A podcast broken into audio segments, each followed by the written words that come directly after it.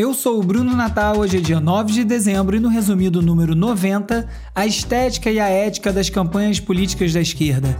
A vida na algoritmo Holândia. O que acontece quando nossas personas se transformam em perfis? Esses e muito mais outros assuntos num bate-papo com o jornalista Bruno Torturra. Vamos nessa, resumido. Resumido.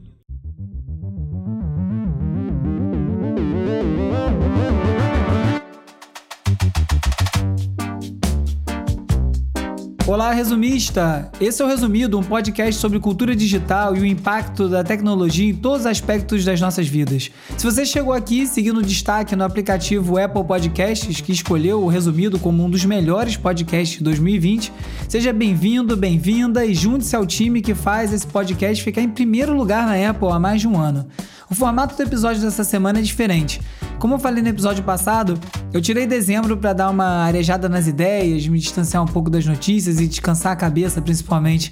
Mas como resumido não pode parar, até porque o algoritmo não deixa, a partir de hoje, nas próximas semanas, os episódios vão ser em formato de entrevista, cada semana com um convidado, aprofundando um pouco mais sobre algum tema. Nessa semana, o convidado é o editor do Greg News e do Boletim do Fim do Mundo, o jornalista Bruno Torturra. Vamos nessa! E aí, Bruno, bem-vindo. Fala, Bruno, Xará. Tudo é certo por tá? aí? Tudo bem. Tudo indo, né? Tudo indo em 2020. O que, que foi esse 2020 politicamente, com todo mundo em casa, sem muita, muita opção de sair até para protestar ou se manifestar, embora tenha tido Black Lives Matter e todas essas coisas? Como é que você explicaria, ou como é que vai ser explicado no futuro, a política em 2020, no Brasil e no mundo mesmo, mas talvez focando no Brasil um pouco? Rapaz, que pergunta, que, que bucha responder isso. Acho que se a gente olhar, vai depender de que é futuro que é, a gente está falando, né? Se vai ser daqui a dois anos, daqui a cinco, daqui a cem anos. Porque, sem dúvida, é um ano de inflexão total. Mas que eu acho que deixou mais claro ainda que a gente não sabe o futuro que a gente vai ter Acho que isso é o que ficou muito claro com a pandemia e com a intensificação de muitos processos que a pandemia é, escancarou, né? É, acho que tem vários deles, mas um que acho que talvez diga respeito ao nosso papo hoje aqui, acho que teve uma intensificação muito radical da nossa vida digital, né? Sim. E isso teve um impacto, tá rolando um impacto muito intenso na política, é, e eu não digo nem tanto na política partidária ou nos resultados dessas eleições, mas eu acho que a gente está vendo a intensificação de um processo que é dos perfis, né? Que é de outras identificações de emoções, de estéticas, de identidade pessoal, começando a tomar mais forma na política de maneira mais clara. Eu, não tenho, eu tenho dificuldade de analisar, porque para mim é tudo muito novo. Mas eu acho essas análises que todo mundo fez após o segundo turno, por exemplo, de ah, o Brasil veio para o centro, ele não quer radicalismo, quer os moderados, eu acho uma análise completamente equivocada. Como que você está vendo eu acho, isso? Eu não sei interpretar, mas eu não acho que a gente está tendo um bom termômetro de um compasso ideológico. Eu não acho que dá para a gente falar em termos de esquerda, de direita, de centro-direita, de centro-esquerda eu acho que, até por ser eleição é municipal, a gente deveria olhar caso a caso entender as, as identificações pessoais que as pessoas estão fazendo, quais foram os gatilhos emocionais, quais foram as pautas, acho que muito mais do que uma ideologia. Mas, eu, mas é o que eu te falei, eu estou elaborando isso na minha cabeça, eu não sei bem.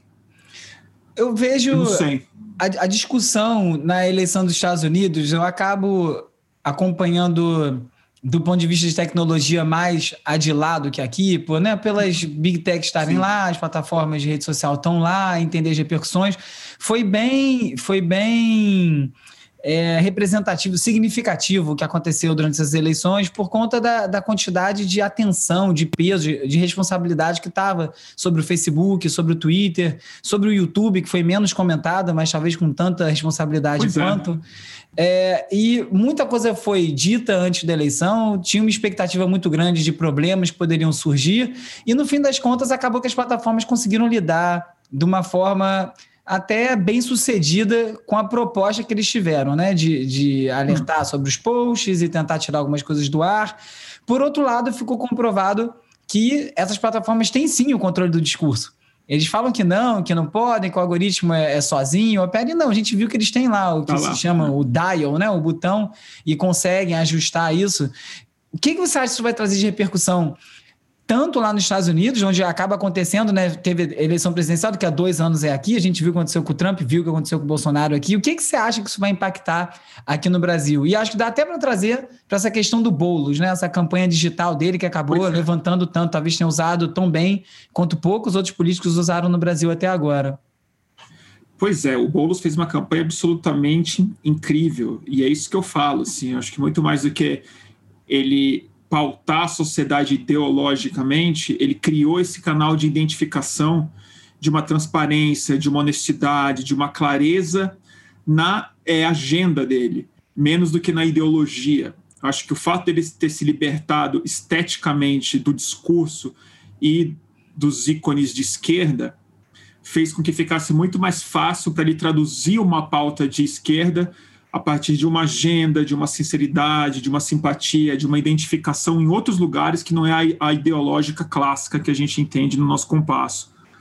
Então, acho que o, o Boulos é um bom exemplo disso. Você acha que é uma crise, essa crise da esquerda, essa dificuldade de, de se conectar, de passar as mensagens, é uma crítica estética mais do que de, de mensagem?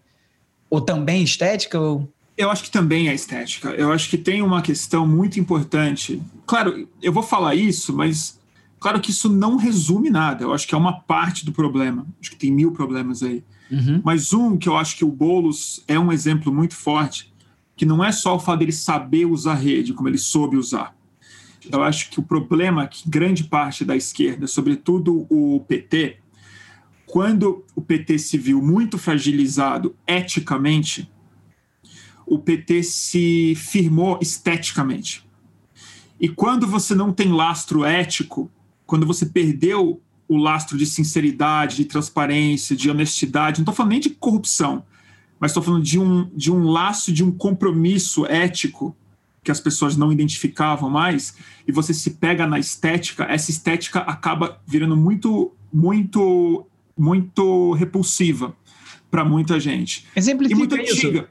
Exemplifica. Cara, o léxico mesmo, você usar a mesma bandeira, a mesma cor, a foice e o martelo, você usar os slogans, as palavras de ordem, a mesma rima, o mesmo carro de som, uhum. os mesmos políticos, a mesma roupa, o mesmo jeito de falar, com a mão assim e tal, essas coisas desgastam.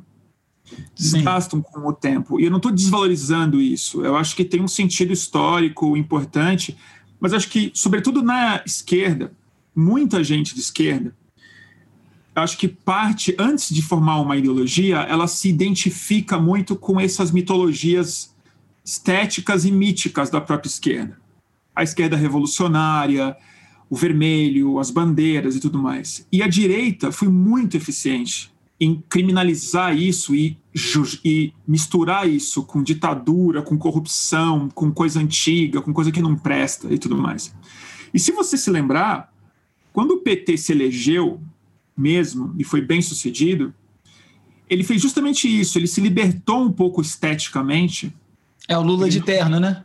O Lula de terno, as cores do país, outros jingles, outras formas de se comunicar, mas ele manteve a coisa mais importante, que ele manteve o compromisso ético da esquerda.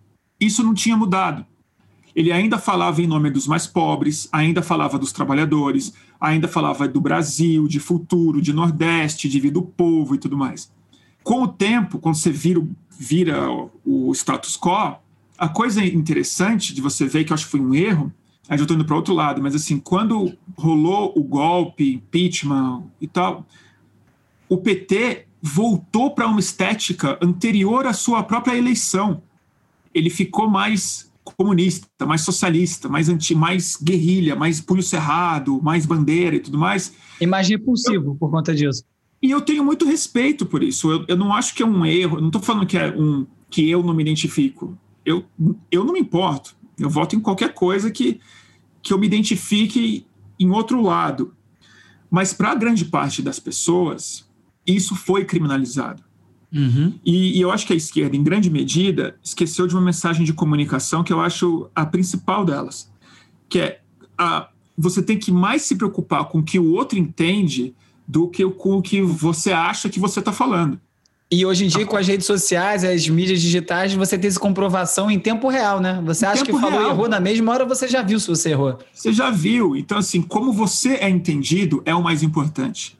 E a gente tem uma fauna agora tão forte de pessoas que interferem nisso e que intoxicam, que eu acho que o que o Boulos fez é completamente genial, porque por ele ter um lastro ético indiscutível, por ele ser um cara que tem o um compromisso objetivo com a luta social, ele pôde se libertar esteticamente. Então, hum. se você pega uma campanha do, do Boulos, você não acha sinais e gatilhos de que ele é um marxista socialista, sabe? Sim. Só que tudo que ele está falando é marxismo e socialismo. Só que ele está indo no lugar que mais interessa, que é no significado ético disso, na moral disso, de falar, olha, a cidade é muito desigual, é, ricos mandam aqui, a gente tem que se preocupar com os mais pobres. Eu vou construir a moradia assim. Eu vou priorizar o povo dessa forma. Eu moro com o povo. E ele fala, isso que é o mais interessante, ele fala uma linguagem, um léxico, usa cores, usa os vídeos, usa a rede social de um jeito que não vou falar o povo usa, porque o povo meio que não, não existe, porque são muitos, muitos povos, né? Sim. Mas ele fala uma linguagem mais popular e ao mesmo tempo mais pop. E é isso que eu acho que ele acertou muito, porque a mensagem dele é muito consistente. E aí não fica ridículo ele ir para o TikTok. É como se ridículo. ele falasse esses pontos centrais, esses pontos anteriores a qualquer aplicação política sociológica que eles tenham. Antes dele ter essa vestimenta de, sei lá, qualquer que seja, ele consegue voltar e falar do cerne da questão e assim consegue se conectar. Exato. E ele não é um procurador de um passado. Isso também é uma coisa muito importante, que é um problema que parte da esquerda tem. O que, que isso quer dizer? Parte, que eu acho que é o seguinte, parte da esquerda, ela foi o governo durante bons anos. Uhum. E anos que foram muito positivos, mas eles foram criminalizados de várias formas. Então, o Lula, ele não é uma ideia como ele diz que ele é. Ele é uma ideia na cabeça de cada pessoa. Então, cada pessoa tem o Lula dela, porque o Lula tem um passado gigantesco o Lula ele pode ser irritante para muita gente, pode, de, pode despertar amor, ódio, bode, preguiça, porque o Lula existe, ele, ele tem um legado, ele tem uma história, e ela se manifesta de muitas formas. O problema de um outro candidato, como o Haddad, por exemplo, quando algum candidato tenta usar o Lula como seu fiador, essa pessoa vira um procurador do passado. Ela fica falando: eu vou, vou, ah. vou voltar a gente para aquele lugar, para aquela esquerda, para aquela mensagem, para esse Make cara. esquerda great again. É. E o que o Boulos fez, ele está falando de futuro, não está falando de passado. Ele está falando, ele está olhando para frente. E ele tem uma sinceridade, ele tem uma transparência, ele tem um jeito de explicar que fica muito claro para as pessoas que ele não está ali. É, que eu acho que é uma linguagem que funciona em internet. Isso você sabe bem que é a transparência é meio um sinônimo de honestidade. Uhum. A honestidade ela não está num lugar se ele invadiu ou não o terreno, se ele roubou ou não roubou e tal, mas está num lugar que você olha e fala, ah, tá, eu, eu tô vendo a casa dele. Ele fala assim mesmo. Que é aplicado ele... em diferentes instâncias é a mesma estratégia do Bolsonaro. Ele usa a internet e as pessoas acreditam que ele é contra as coisas que ele diz é. que é contra e tal, porque ele é, é transparente na rede, ele mostra a tosquidão dele, né? Ele é transparente. Ele mente. Uhum. Está mentindo. Mas a transparência do Bolsonaro, acho que a gente falta uma palavra, né? Eu acho que o Boulos ele tem uma transparência numa ética, numa prioridade é, social, numa responsabilidade coletiva. Eu falo isso porque eu sou suspeito, eu sou super eleitor, militei por ele, ajudei na campanha e tal. E, e o Bolsonaro ele fala com os instintos. Então ele, ele, ele não é sincero do ponto de vista de projeto. Ele não tem uma história de luta que prova que ele é um grande patriota. Ele quer disparar ele é gatilhos, né? Ele, ele é transparente na raiva dele. Hum. Ele, ele é transparente nos instintos dele. E não na moral dele.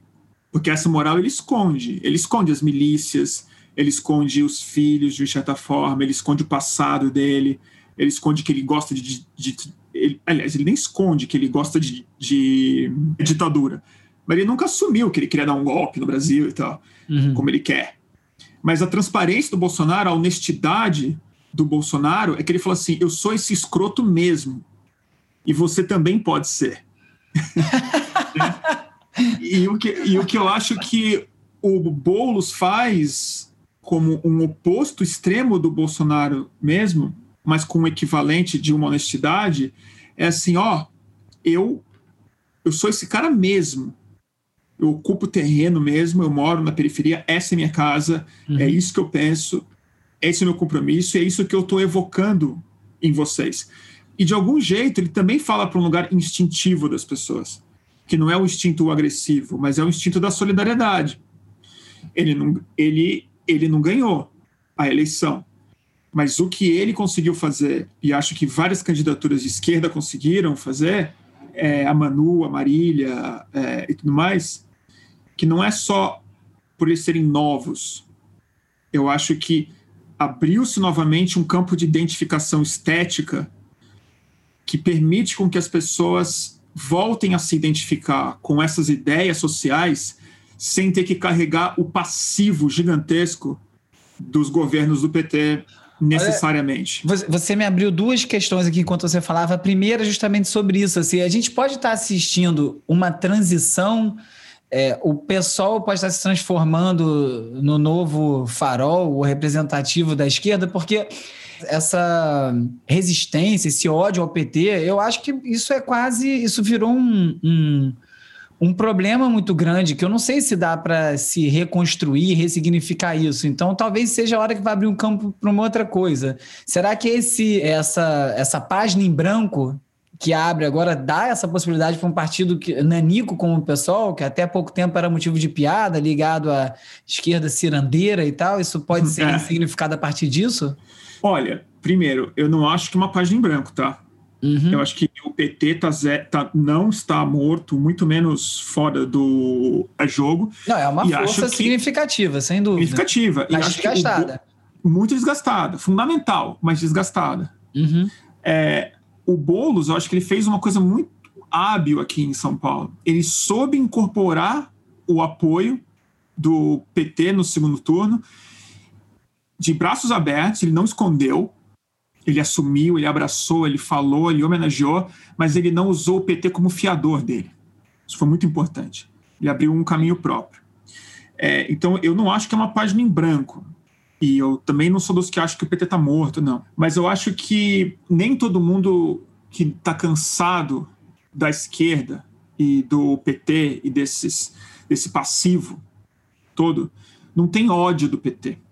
Acho que tem uma simplificação muito forte. Existe antipetismo? Existe. Uhum. Existe ódio ao PT? Existe, com certeza. Mas ele sempre existiu. Sempre existiu. Isso não é uma novidade. O antipetismo sempre foi muito firme. Eu acho que tem uma área que o PT não consegue lidar bem, ou não consegue entender bem, não consegue enxergar bem, acho que o Ciro também não consegue enxergar bem, que não é exatamente ódio, mas é um cansaço. Eu tenho muito amigo de direita, alguns votaram no Bolsonaro, tive conversas horríveis com vários deles, mas eu pela primeira vez, e foi recente, tive com o pai de um amigo do meu filho, e acho que por essa falta de intimidade e ter que ouvir o outro lado de uma maneira um pouco, mas não ter que poder ser muito incisivo e ouvir e tal, acho que a Sim. circunstância ajudou. Eu, pela primeira vez, consegui entender a justificativa de alguém que votou no Bolsonaro. Ele me uhum. explicou assim: ele é de direita, e ele me explica, então já a partir daí fica mais fácil a pessoa sendo clara sobre isso. A primeira pergunta que ele me fez foi: Você acha que teve corrupção no governo do PT? Eu falei: Mas claro que teve, isso não está em debate. Ele falou: Então tá bom, então eu consigo falar. Ele falou: Bom, eu votei porque para mim não importava quem mais eu podia votar, eu não tinha outra opção, porque se eu votasse no PT de novo, era dizer: Tudo bem, vocês roubaram e pode roubar mais, que eu não me importo. Mas e ele, ele votou no primeiro turno? Ele votou no primeiro turno? Votou no primeiro turno. Pelo que eu no entendi. Bolsonaro. É, sabe que agora eu fiquei na dúvida se ele votou no primeiro turno? Eu não sei se a gente entrou nesse assunto, é. pra falar a verdade. É. Porque faz uma diferença. Ou se faz. Sim. É isso que eu não engulo, esse Sim. papo de bolsonarista que fala que não tinha opção no uhum. segundo turno. No segundo turno, eu não vou concordar, mas tá, se quiser fazer esse raciocínio, tudo bem, mas eu te pergunto, você votou na Marina no primeiro turno? Você votou no Amoedo no primeiro turno? Você votou no Meirelles no primeiro turno? Você votou no Ciro Gomes? Você votou no Alckmin no primeiro turno? Entendeu? Porque eu acho que o Bolsonaro, eu novamente, eu acho que teve um, um voto ali que não é à toa que o Coringa eles abraçam com tanto prazer assim. Sim que era um voto niilista, era um voto vamos botar fogo nessa merda aqui. Ah, não foi sei. isso. Não, isso ficou claro quando ele falou. Eu não, não, concordo, não, mas eu consegui pela primeira vez entender. Tipo, ah, tá bom, o é. raciocínio é. do cara foi esse. Eu acho que é simplificado, é. poderia ter ido além. Eu acho que é cômodo, é cômodo jogar Sim. no PT. Entendeu? E quando você fala dessa mudança de discurso, né, e, e, o Bolsonaro, de certa forma, ter ocupado esse papel antagônico, né, de anti-PT e ter levado tanta gente nisso, eu li, eu ouvi um episódio do The Daily, que é o podcast do New York Times, depois eu li uma outra matéria, acho que na Atlantic, e os dois falavam mais ou menos sobre, uma, sobre a mesma coisa. O The Daily foi mais interessante porque era uma, pesquisa, uma reportagem de campo, entrevistando as pessoas, na Pensilvânia até, e as uhum. pessoas explicando por que, que elas iam, não queriam votar no Biden e votariam no Trump. E uma coisa que ficou clara nesse, no texto, no programa, é que houve uma inversão do discurso e nos Estados Unidos, hoje em dia, os republicanos estão falando muito mais, ou tendo essa percepção, que estão falando das questões do povo. Sim. De trabalho, de emprego, e, e, inverteu totalmente. Não era o discurso deles, era o dos democratas, isso como aqui no Brasil era o da esquerda, e parece que inverteu. Onde, quando é que deu esse nó? O que, que aconteceu que virou isso? Isso vai ser desfeito? Está sendo desfeito? Cara, você me faz umas perguntas boas, mas é muito difícil de, de responder assim. Eu acho que eu acho que o exemplo americano ele, ele é muito diferente do que está acontecendo aqui, uhum. mas ele, ele tem algumas similaridades. Uma que eu sinto, eu posso estar tá falando uma besteira enorme aqui, tá? Só me desculpar. Tô só uma coisa que me veio na cabeça agora. Mas eu acho que a gente, de alguma maneira, a gente está vivendo também um efeito colateral de duas coisas dentro da esquerda, que é a rede social e os perfis e a expressão full time da política, que fez com que emergissem muitas vozes associadas à esquerda que fazem um questionamento de valores, de moralismo, de gênero, de drogas, de estética, de sexualidade, de uma forma afrontosa ao senso comum e ao moralismo da pessoa normal que não admite ser chamada de racista, não admite ser chamada de homofóbica, não admite ser chamada de classista, de antiga, de qualquer coisa, porque ninguém se acha isso. Acho que não tem um racista que fala, não, eu sou racista mesmo. Aí o cara é nazista, é diferente. Quem admite que é racista é nazista. Mas eu acho que houve esse, esse. De alguma forma, essas pessoas começaram a se sentir atacadas, acuadas por uma esquerda que chega por todos os lados, no zap dela, na rede, na rua e tudo mais. Mas outra coisa que eu acho que é um efeito de algo muito positivo que aconteceu no país, mas um efeito negativo disso, que eu acho que também tem a ver, que é a ampliação gigantesca do acesso às é, universidades o fato de a gente ter uma nova geração enorme de universitários que começou a se capilarizar mais no país, de maneira quase natural e, e é orgânica, elas deram um salto de geração nesses valores de esquerda, de costumes, como o Ciro Gomes gosta de falar, ou de pautas de identidade, que também não é um termo bom, mas elas estão aí e tal. E e eu acho que isso também fez com que muitas pessoas do povo começassem a identificar a esquerda como algo elitista, como algo distante deles, como algo, sabe? Que, Sim, fico, fico... exatamente como na América, que assim a esquerda hoje lá nos Estados Unidos é visto como algo elitista, não algo popular, porque ela vem com um vocabulário novo, porque ela vem através de é, veículos com uma estética moderna. Ela perdeu o lastro com onde as pessoas mais pobres estão. E aí, Ou seja, que que direita... cresceu e evoluiu e com isso perdeu legitimidade? Perdeu o street cred? É isso? Perdeu o street credit, que não é exatamente o street, né? Uhum. É o crédito da sala da avó, na verdade. É o crédito do cara que ainda é trabalhador, mas que ele está se sentindo obsoleto. Então, eu acho que as ideias obsoletas elas acabam criando outras identificações dessa pessoa porque ele se sente mais representado como indivíduo e não como agente econômico. Eu não acho que os trabalhadores se sentem acolhidos pelo Bolsonaro como um trabalhador. Ele se sente acolhido como um pai de família. Ele se sente acolhido como um homem hétero. Ele se sente acolhido como um cara que é evangélico, ou como um cara que quer matar bandido, ou com um cara que tem medo, ou com um cara que tem raiva do vizinho maconheiro, ou como o cara que tem uma saudade difusa de uma ideia de Brasil que se perdeu na cabeça dele. Mas eu eu tenho muitas dúvidas se. Porque acho que mesmo quando as pessoas falam isso, eu não necessariamente acredito que no que as pessoas falam. Também tem isso. Se eu vi um eleitor falando, é, eu votei no Bolsonaro por conta da corrupção. Uhum. Se eu acredito, entendeu? É verdade. Sei se eu acredito nisso. Isso pode ser a história que ela conta para ela mesma, né? Para ela mesma. Às vezes ela acredita nisso. Mas eu não acredito necessariamente, entendeu? Porque eu aposto que na, que nos anos 30 estava cheio de gente falando: eu votei no Hitler por causa da economia. Tenho certeza. Tava cheio de gente assim. Mas com as décadas vão passando, você vai olhando e fala: ah, é tudo nazista mesmo. Entendeu?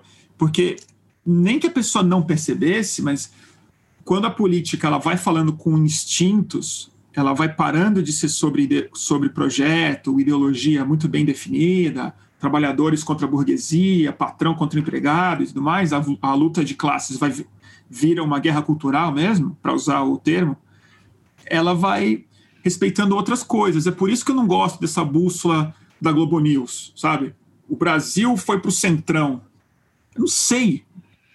Parece uma que... leitura superficial, meio imediatista, né? Você não está realmente vendo o contexto histórico. Onde é que você é. acha que deu essa curva da política virar essa pulverização e sair dessa, desses tópicos e passar para essa coisa instintiva?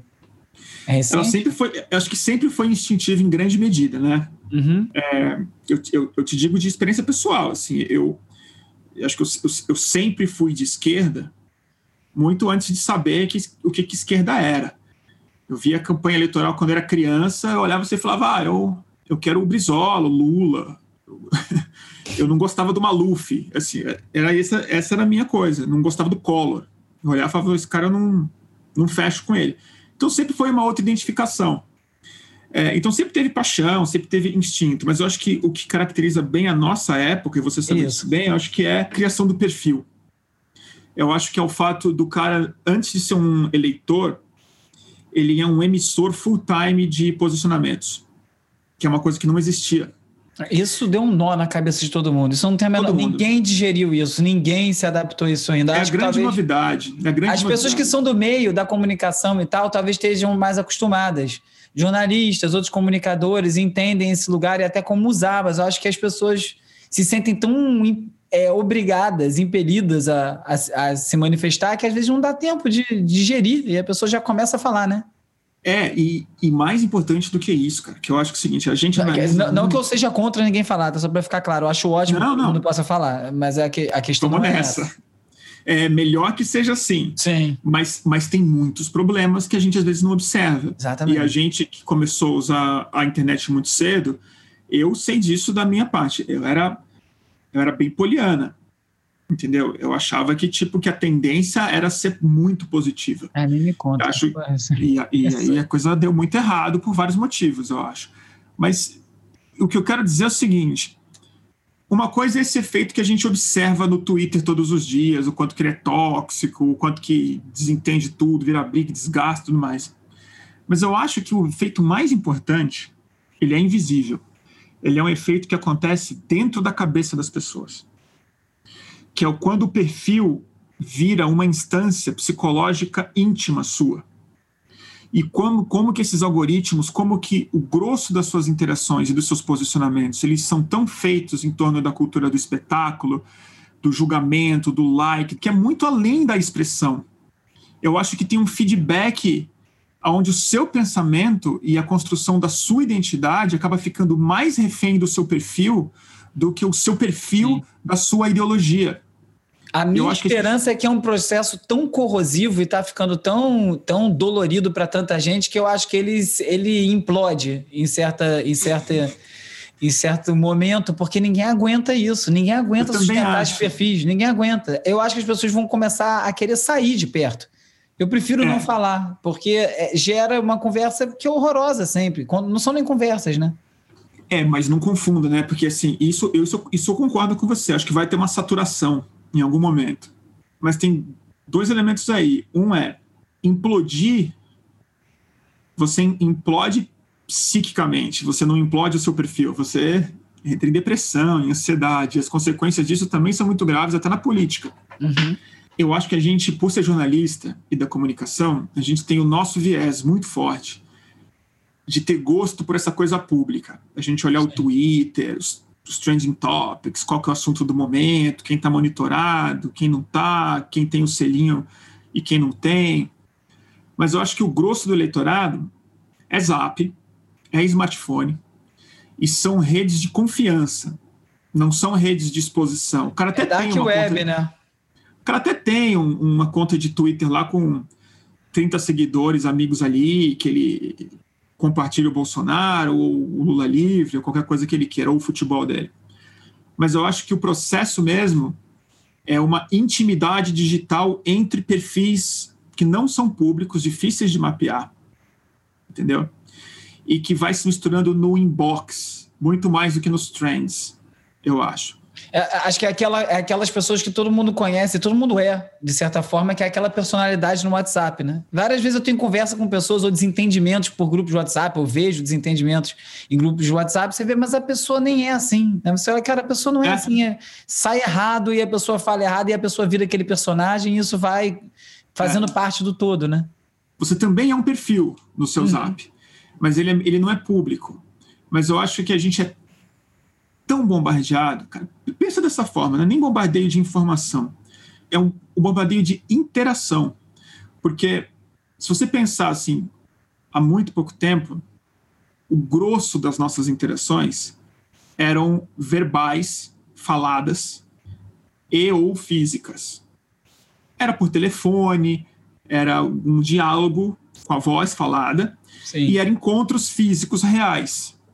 E a gente interagia menos do que a gente interagiu hoje por rede social, mas tudo tinha outras dimensões de comunicação. A palavra falada é muito diferente da palavra escrita. E hoje a gente se comunica muito mais. Hoje eu devo ter tido centenas de interações com pessoas hoje. Centenas. Eu tô para fazer esse cálculo, eu já falei isso no programa. Eu queria, eu queria contabilizar quantas pessoas eu falo por dia, inclusive todas as pessoas que eu interagi em cada grupo. Eu não consegui fazer essa é, conta ainda. É muita gente. Eu não sei. Eu não sei. Eu não falei com tantos indivíduos diferentes, uhum. mas eu troquei mensagens intensamente centenas de vezes com as mesmas pessoas. Gente que eu estou trabalhando, amigo, família, grupos que estão centenas de pessoas, às vezes umas 30 pessoas ou 50 pessoas no grupo e tal. E eu fui impactado por centenas de mensagens que chegaram até mim. Pensa da seguinte forma: eu tenho a ilusão que eu falei com o meu amigo. Não falou mas eu mandei uma mensagem de texto para esse cara. Num grupo? Num grupo, às vezes individualmente, mas isso não importa muito. O que importa é eu perdi nessa interação dimensões da comunicação que aqui no Zoom, por exemplo, nós temos mais. É, toda nuance, meu, né? Você vê o meu gesto, você vê a minha cara, você vê a minha hesitação, você vê a minha cara de ironia, coisas muito sutis, o tom de voz que eu uso e tudo mais só os ruídos que a gente tem no Zap, por exemplo, com a figurinha, entendeu? Você quis dizer uma coisa, a pessoa entendeu outra, né? E é uma, é uma coisa mediada por humor, por pressa, pelo julgamento que você faz do tempo que a pessoa leu e ainda não te Deboche. respondeu. Você viu que ela está online e não, te, não viu sua mensagem ainda, você não sabe por quê e tal. Tudo isso é tudo muito novo. E é isso que eu falo. O que mais me importa nessa história é o, é o efeito dentro da cabeça do indivíduo, que são os diálogos internos que você tem na sua cabeça por conta da sua vida de perfil e não a sua vida de civil. Como você processa isso tudo, né? Imagina, cara, as expectativas que estão sendo produzidas na, na, sua cabeça, como as suas inseguranças e tal. A gente não tem psicanálise para entender o WhatsApp. A gente não tem é, a gente não tem base clínica para entender o que está acontecendo com a comunicação humana ainda. E, tá, e, e é isso que eu acho que tem impacto político decisivo e faz com que a direita, por exemplo, grossamente falando, consiga ser mais popular mesmo tendo objetivamente uma agenda mais elitista e mais excludente, mais é, antipovo, entendeu? Eu acho que é por essas razões que eu acho que, é, sei lá, o povo periférico consegue votar é, na polícia, entendeu? É, porque, é irônico, quase se não fosse trágico. É, mas são, são outras coisas que aqui acontecem nesse indivíduo. São outras paixões que são ligadas. E às vezes são coisas muito racionais, muito eh, genuínas e honestas, e às vezes são coisas muito mesquinhas e alucinadas e loucas e tal. E você acha que a direita aí, conseguiu pegar isso aí melhor, aproveitar melhor isso aí, entender melhor esse jogo antes da esquerda? Cara, em parte sim. Mas eu tenho uma opinião um pouco mais dura do que isso. Que não é que os caras entenderam o jogo antes. Eu acho que esse, essa internet, que as plataformas privadas de código fechado de economia da atenção produziram, esse ambiente que foi produzido, ele é um ambiente de direita, porque a gente abdicou de uma internet coletivista, de uma internet baseada na comunidade produzindo algo interessante, e criou uma sociedade da Ayn Rand dos nossos perfis. É uma sociedade da Margaret Thatcher, entendeu? Aqui não tem uma comunidade, aqui só tem perfil, entendeu? Cada um aqui não tem uma, aqui não tem sociedade. A gente está disputando aqui relevância, like, espaço, seguidor, dinheiro, patrocínio, conforto, aprovação a gente está competindo para ver quem, quem ganha do outro no argumento, quem se fode mais, quem é cancelado, quem, é, quem não é. E, e o fato de a gente ter abandonado a é, web, que tinha uma característica, não digo socialista, mas uma característica social, sociável nela, onde código aberto, onde você colaborava, onde você cria hiperlinks, você cria sistemas a gente passou para ser perfil, né? Você fala disso, a gente abandonou o blog e virou perfil. Exato. A gente abandonou a, a web e foi para o Facebook. E o fato da gente não ter nenhuma autonomia algorítmica nesses espaços, eu acho que transforma esses espaços em ambientes eticamente de direita. Eles são muito férteis à direita, esse lugar mesmo que a gente aprenda a usar eles de maneira mais hábil, como parece que a gente está voltando a usar de maneira interessante. A lógica não é de esquerda, né? O ambiente é terrível. É tipo você ser de esquerda num shopping center. É mais difícil. Não fica bem. Eu acho pornográfico, cara, quase. A gente não ter o controle dos algoritmos. Eu acho que daqui a, a 15 anos a gente vai olhar para esse momento e vai ser. E vai ser dito é como era absurdo. Como é que você não pode é escolher ridículo. o que você vai ver, você não tem como ajustar, você não tem como saber nem o que foi montado para você. Que seja montado, que seja feito com os interesses da plataforma, mas eu quero ver lá um tab com todos os botões que giraram e como eu sou perfilado, o que, que eu significo naquela plataforma, como eu estou me lendo, e eu quero poder dizer, não, eu não sou essa pessoa, não, eu não quero receber esse tipo de informação, e poder seguir a minha vida, assim, é uma coisa que como se fosse um e-mail, né? Você não sabe rece recebendo e-mail, a torta é direito, quadro, é. tinha uma educação ali que se perdeu. Eu, eu acho a forma que os algoritmos se impõem é uma falta de educação, assim, é uma grosseria, é uma coisa É uma grosseira. falta de educação, é uma falta de educação. Eu acho que assim, a gente não, a gente não reparou, mas o que a gente estava na web há uns anos atrás, há uns mais há uns 12 anos atrás, um pouco mais já, né? Já passou tempo. A gente estava numa festa que tinha vinho, tinha LSD, tinha um pouco de êxtase, tinha cocaína e tal. E aí chegou uma galera com uma caixa de crack. E ninguém sabia o que que era, entendeu? Ah, me dá aqui também, deixa eu tomar. Meu Deus, aí todo mundo tipo, abandonou a festa, o ácido, e tá todo mundo sentado, tipo, fumando cachimbinho há anos, entendeu? É. Os caras chegaram com o crack, porque assim, a gente abandonou a web, Bruno, você sabe disso. É, não, foi, foi voluntário. Eu, eu falo isso muito com o Matias, assim, a responsabilidade é, tipo, que a gente tem quanto comunicador, o quanto a gente falou para as pessoas entrarem nessas redes sociais, o quanto a gente pregou que era importante se conectar todo mundo para esses lugares, na ingenuidade de não saber que tinha um plano enorme traçado já por trás, sem a gente saber, né? Tinha, e foi a esquerda que primeiro usou bem. É isso foi. que eu falo, que não é que a direita entendeu melhor o jogo. Foi porque... deturpado, né? Mudar, mudou acho... o jogo, né? É que mudou porque é isso que eu acho. Eu acho que é um solo onde aquele tipo de planta pega melhor. Uhum. Entendeu? É tipo assim, é uma terra adubada. Aí a gente foi lá, meteu um tomate, meteu um milho e no começo pegou. A gente teve o Occupy Wall Street, teve a Primavera Árabe, teve as Primavera aqui do Brasil, teve Sim. churrascão de gente diferenciada, teve o Obama, caralho. O Obama usou rede social como foi Sim. o cara que soube usar isso como forma de ganhar da própria Hillary, que tinha a máquina a favor uhum. dela, antes de ganhar dos republicanos. Mas o que acontece? Aquele solo, quando chega um cara com uma cana-de-açúcar, com uma soja, ele pega melhor. Ele pega melhor, porque o, o clima é mais adequado para a direita, justamente pela falta de transparência algorítmica. Porque se aquilo fosse a web, a gente rapidinho ia ver quem estava fazendo, qual era o código, qual era a estratégia, quem que eles estavam quem que eles estavam atacando, como é que a gente poderia contra-atacar, como é que a gente poderia se comunicar com essas pessoas que estavam sendo abordadas daquela forma. E o que, que nos resta? Ficar indo atrás dos vazamentos, do, entendeu? Das reportagens que fazem a posteriori, sabe? Que fazem depois. A Inês é morta, já foi. E tá todo mundo viciado nessas coisas, né? Tá todo mundo viciado no Twitter, que também não tem transparência algorítmica. Nenhuma. É. É, apesar Nenhuma. de ter essa ilusão que o feed lá é cronológico, as pessoas acham que é um pouco melhor e não é. Eu, eu queria dizer aqui que eu fiz uma péssima escolha para o início desse resumido entrevista, porque o meu projeto inicial eram 15 minutos de conversa para entrevistado e escolhi o Bruno, que é uma das pessoas que eu mais gosto de ouvir. É, eu, eu falo para caralho. Né? aqui né? uma hora a gente falando ainda ia ter assunto. Então, para terminar, Bruno, eu vou fazer um desafio. Eu quero que você dê um nome para esse episódio. O que, que a gente falou aqui? É a política? É... O nome desse episódio? Era o nome desse episódio. Ah, rapaz. Sei lá. Eu não, eu não sei, eu não sei que. Eu não tô lembrando bem o que a gente falou.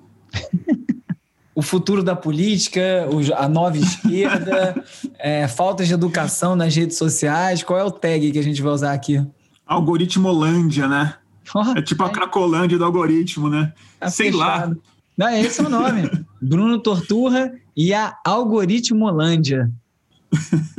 Bruno, obrigado. Eu sinto pelo... isso mesmo. Valeu, Bruno. Valeu você. Muito obrigado. Falar, eu, eu, eu tinha o mesmo projeto no começo da pandemia de fazer entrevistas curtas, porque os meus boletins são muito compridos. E aí eu fiz duas de 15 minutos, 20 minutos, aí foi crescendo, crescendo, crescendo, que eu tenho alguém em casa. Quando eu vi as minhas entrevistas, estavam com duas horas e meia e tal.